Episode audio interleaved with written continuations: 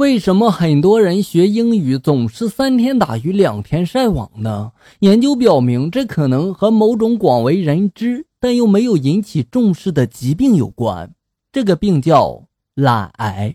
本期节目为校友彼岸花飞花的专场段子：就儿子在外报了一个书法班，写字稍微进步了一点，便开始嘚瑟了，还百般的看不起他老妈我写的字。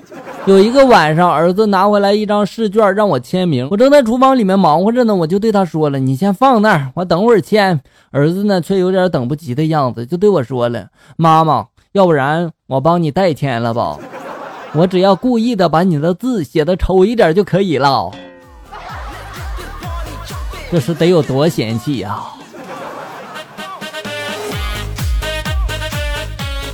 老婆在照镜子，老婆就说了：“老公，用一个词来形容我。”我就说了，有一个词叫“凶什么什么来着？那是记不太清了。”老婆这时候大喜的就说了：“胸大无脑，讨厌了，你好坏。”我就说了：“嗯，我想起来了，是凶悍无比。”你脸痒痒了是吧？找抽了是吧？小时候不懂事儿嘛，大人们老是拿我开心，问我要嫁老公吗？我就说要啊。那时候我跟二舅关系好啊，我就说我要嫁给二舅。每年过年串亲戚啊，都拿这事儿笑话我，把你舅给高兴坏了吧？街上偶遇前男友和他女朋友，我假装没有看见，与他擦肩而过。没想到他一把就拉住了我，然后就说了：“姐，好久不见呀！”我应了一声说：“嗯，好久不见。”然后他立即又挽着我的手说了：“姐，我们聊聊呗，我好多话想和你说呢。”然后就开始长篇大论呢。我就说了：“你到底想说什么呀？我还得赶回去给我老公做饭呢。”呀，你都有老公了呀，他还想和你和好呢，说你是最了解他的人。他这时候惊讶的合不拢嘴啊，望着我，然后就说了刚刚那些话啊。我就说了，哦，那麻烦你告诉他，我是属马的，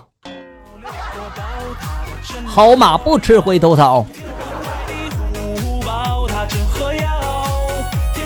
小明的爸妈对小明说了，小明啊，爸妈不在家的时候别老玩游戏啊，好好看书。啊，好！小明这时候不情愿的放下手柄，认真的盯着我看了起来。你这个当叔的，赶快督促一下呀！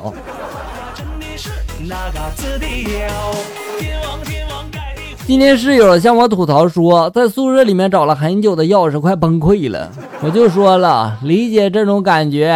钥匙、眼镜、钱包、手机这几样东西，每个人都会有一次为找到他们却一直找不到，然后抓狂的接近崩溃的经历啊。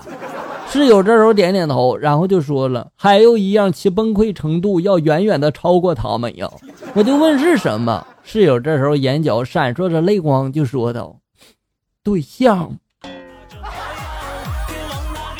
对象很难找吗？买一副象棋就得了呗。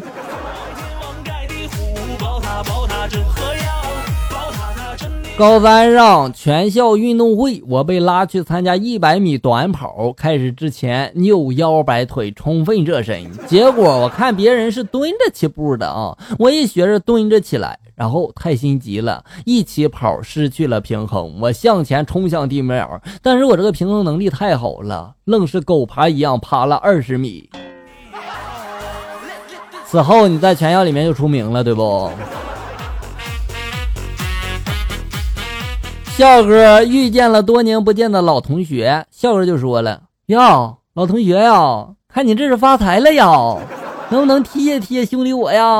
老同学就说了，没问题呀，我们公司正缺个负责跟客户沟通交流的公关经理呢，你来干吧。笑哥就说了，可是我这口才不好啊，这个咋办呀？老同学就说了，没事儿，不需要啥口才，你平时的工作只要跟客户说一句话就行了。笑哥就说，就一句啊，那啥话呀？然后那人就给我说了，你就说这句话。你家儿子现在在我们手上，速度拿一百万来赎人。这活儿我表示干不了啊。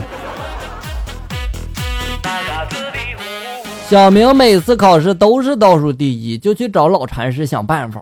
禅师啊，我这每次考试都是倒数第一呢，你能帮帮我想想办法吗？我不想再当倒数第一了，倒数第二也行啊。老禅师这时候闭目片刻，然后就说了：“什么时候考试啊？”